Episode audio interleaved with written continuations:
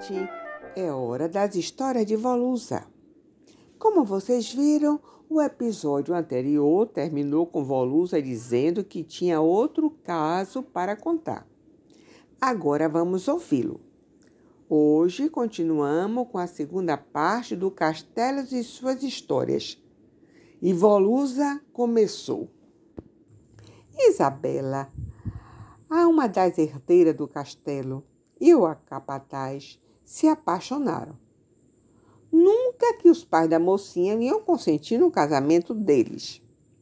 Não só porque ele era um empregado, mas por ser mulato pobre e mais ainda para não deixar a riqueza deles sair da família. O capataz ainda tentou sondar para ver as possibilidades do seu intento de se tornar marido dela. Quando teve uma oportunidade, insinuou ao patrão que a filha dele estava já na idade de casar. E se ele, o pai, não receava que ela se apaixonasse por um dos homens do castelo?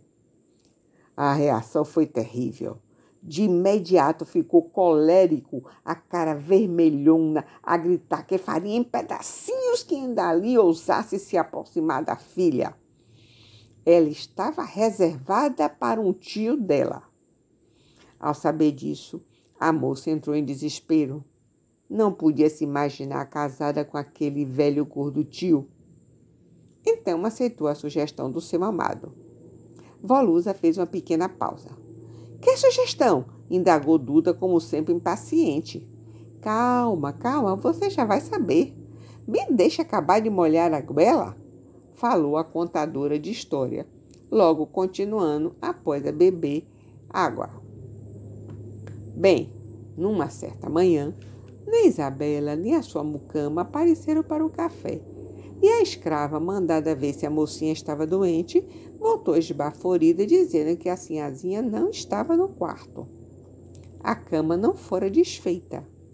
Correram a cavalariça, faltavam algumas montarias, assim como faltava o capataz não encontrado em lugar algum.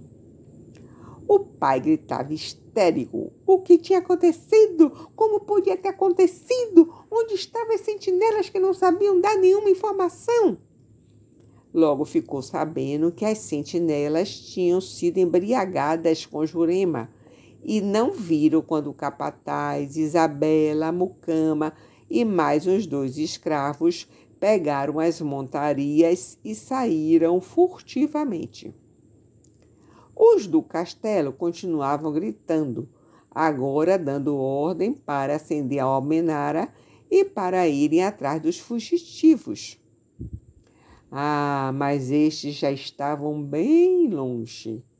Com a dianteira que levavam, chegaram à cidade sem serem alcançados. Tudo tinha sido organizado e o capataz, bem relacionado na cidade, teve toda a cobertura para o rapto. A menina foi levada para um convento enquanto se preparava o casamento, realizado dois dias depois. No castelo, os parentes estavam desesperados e, para evitar que o capataz viesse a se apossar dos bens do morgado, resolveram deserdar Isabela. Ela ganhou o marido amado, mas ficara sem nada, sem eira nem beira, e sem mais poder voltar ao castelo. Que povo esse, hein? falou Janaína. É, mas as mulheres dali eram danadinhas, disse Ivana. Tudo bem, mas só tem história de romances, é? Cadê as histórias das lutas contra os índios e invasores com muitas flechas e tiros e. acrescentou Murilo, querendo mais aventuras. Fica para depois. Agora temos que voltar. Esquecer o banho na cascatinha? Volusa perguntou, levantando-se. Oba! Vamos logo! A meninada se assanhou. Andaram rápido, mas ao pôr os pés na água fizeram a careta tremenda. Uai! Gelo puro! Alguém se queixou.